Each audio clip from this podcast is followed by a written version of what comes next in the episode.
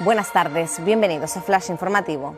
El gordo más repartido de Canarias cae en Tenerife, Gran Canaria, Lanzarote y Fuerteventura.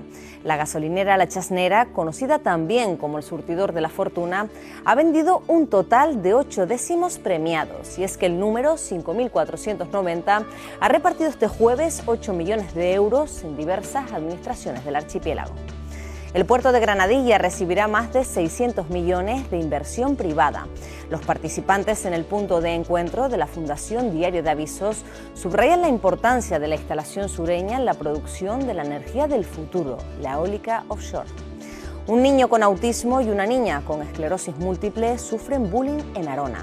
El padre de los dos menores denuncia el acoso escolar que padecen sus hijos ante la Guardia Civil y la Consejería de Educación por la nula respuesta de la dirección y el Consejo Escolar de Lies Guasa. Modernizar la plaza de la patrona de Canarias costará 19 millones de euros y cuatro años de ejecución. El proyecto, financiado por el Cabildo, comenzará a desarrollarse en el primer semestre del próximo año y contará con un museo, nuevo pavimento, más vegetación y espacios para pasear, suprimiéndose así los aparcamientos. Más noticias en diariodeavisos.com.